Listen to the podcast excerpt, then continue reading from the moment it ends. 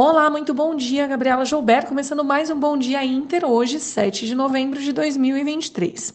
Com o rally dos juros no pico perdendo fôlego, as bolsas globais recuam nesta manhã, devolvendo parte dos ganhos recentes.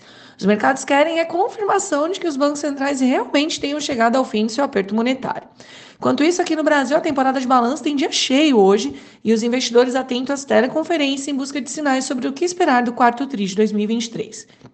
No político, semana também agitada e reforma tributária tem novo impasse. Mas vamos falar um pouquinho primeiro de Estados Unidos. Os futuros por lá recuam enquanto os investidores monitoram atentos falas de dirigentes do Fed em busca de uma luz sobre o fim ou não do aperto monetário por lá.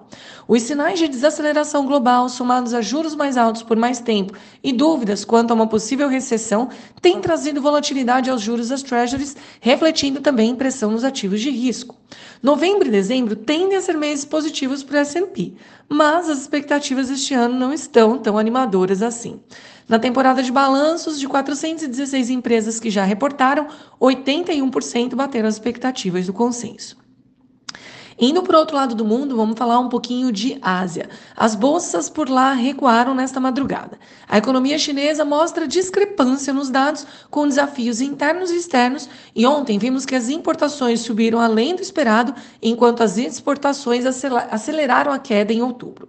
Na Europa, investidores reacessam a euforia dos últimos dias, enquanto processam falas dirigentes do BCE e do Fed esta semana.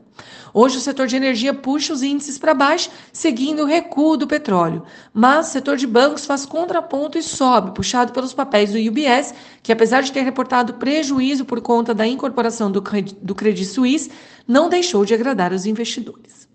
Agora falando um pouquinho de Brasil, político segue agitado na semana e a Câmara pode votar PL que cria as debêntures de infraestrutura e a comissão mista pode votar o PL da LDO, enquanto discussões sobre o fiscal continuam quentes.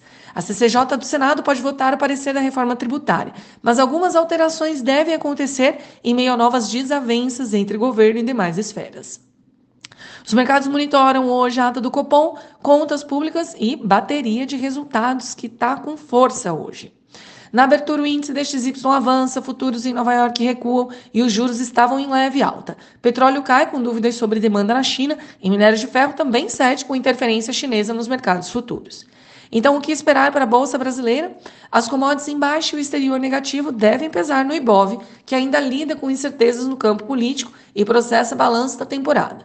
Hoje temos Gerdau, TIM, Vibra, ENGS Brasil e outras também no fim do dia.